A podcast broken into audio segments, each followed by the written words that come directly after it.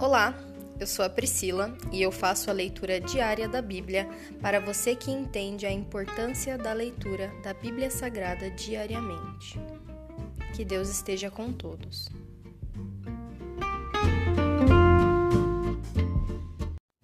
Ouça agora o capítulo 22 do livro de Mateus, a parábola do banquete de casamento. Jesus lhes contou outras parábolas. Disse ele: O reino dos céus pode ser ilustrado com a história de um rei que preparou um grande banquete de casamento para seu filho. Quando o banquete estava pronto, o rei enviou seus servos para avisar os convidados, mas todos se recusaram a vir. Então ele enviou outros servos para lhes dizer: Já preparei o banquete os bois e novilhos gordos foram abatidos e tudo está pronto. Venham para a festa. Mas os convidados não lhes deram atenção e foram embora, um para sua fazenda, outro para, seu, para seus negócios.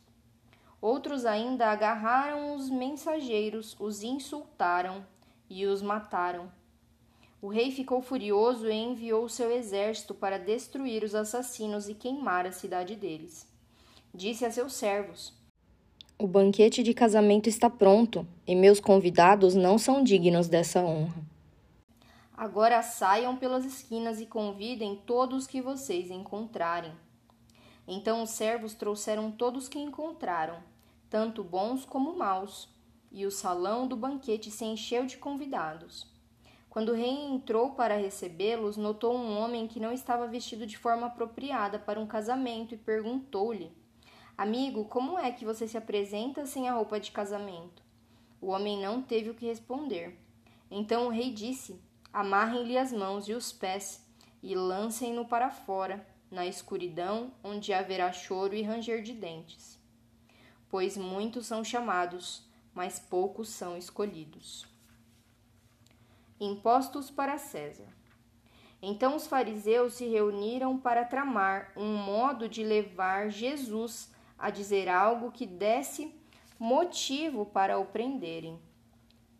Enviaram alguns de seus discípulos, junto com os partidários de Herodes, para se encontrarem com ele. Disseram: Mestre, sabemos como o Senhor é honesto e ensina o caminho de Deus de acordo com a verdade. É imparcial e não demonstra favoritismo. Agora diga-nos o que o Senhor pensa a respeito disto. É certo pagar impostos a César ou não? Jesus, porém, sabia de sua má intenção e disse: Hipócritas, por que vocês tentam me apanhar numa armadilha? Mostrem-me a moeda usada para pagar o imposto. Quando lhes deram uma moeda de prata, ele disse: De quem são a imagem e o título nela gravados? De César, responderam. Então deem a César o que pertence a César e deem a Deus o que pertence a Deus, disse ele. Sua resposta os deixou admirados e eles foram embora. Discussão sobre a ressurreição dos mortos. No mesmo dia vieram a Jesus alguns saduceus, líderes religiosos que afirmam não haver ressurreição dos mortos, e perguntaram: Mestre, Moisés disse: se um homem morrer sem deixar filhos, o irmão dele deve se casar com a viúva e ter um filho, que dará continuidade ao nome do irmão. Numa família havia sete irmãos.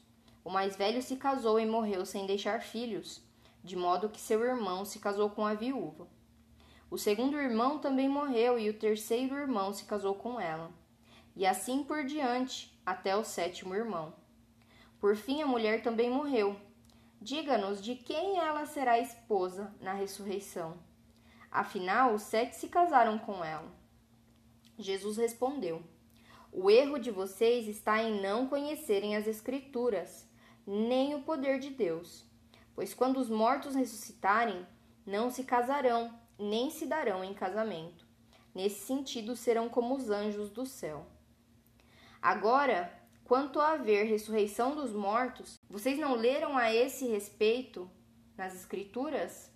Deus disse: Eu sou o Deus de Abraão, o Deus de Isaac e o Deus de Jacó. Portanto, ele é o Deus dos vivos e não dos mortos. Quando as multidões o ouviram, ficaram admiradas com seu ensino. O mandamento mais importante.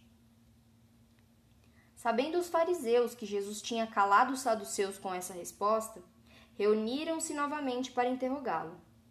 Um deles, especialista na lei, tentou apanhá-lo numa armadilha com a seguinte pergunta: Mestre, qual é o mandamento mais importante da lei de Moisés?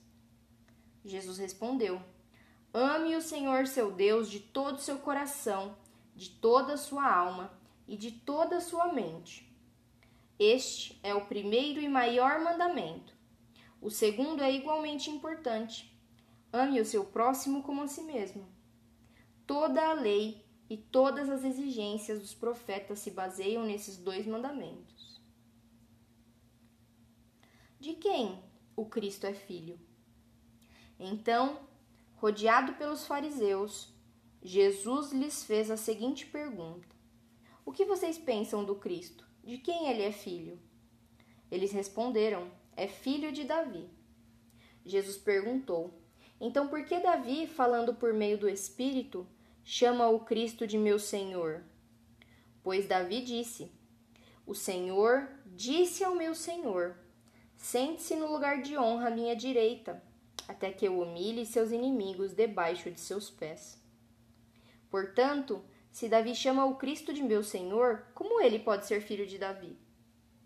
Ninguém conseguiu responder e depois disso não se atreveram a lhe fazer mais perguntas. Se encerra aqui o capítulo 22 do livro de Mateus. Pai, por mais um dia, por mais uma leitura. Eu te agradeço, Senhor, pelo Senhor ter mandado Jesus para este mundo para iluminar as trevas. As trevas que muitas vezes habitam dentro da nossa própria mente. Muito obrigada, Senhor, por esclarecer tantas coisas através da vida de Jesus. Muito obrigada por ele estar, ter estado no Senhor e que para que nós possamos seguir a Cristo, que nós possamos estar em Cristo como Cristo está no Senhor, meu Pai. Que nós possamos ter o discernimento que ele teve quando ele estava na tua presença aqui na terra que nós possamos clamar ao Senhor através de Cristo, que nós possamos ser amigo de Cristo. Eu te agradeço, meu Pai, eu te agradeço, eu te agradeço, eu te agradeço. Que nós possamos cumprir esses dois mandamentos: amar ao Senhor sobre todas as coisas e ao próximo como a nós mesmos. Nos ensina, Senhor, a saber o verdadeiro amor. A conhecer o Senhor a cada dia mais. Essa é a minha oração, Pai, em nome de Jesus. Amém.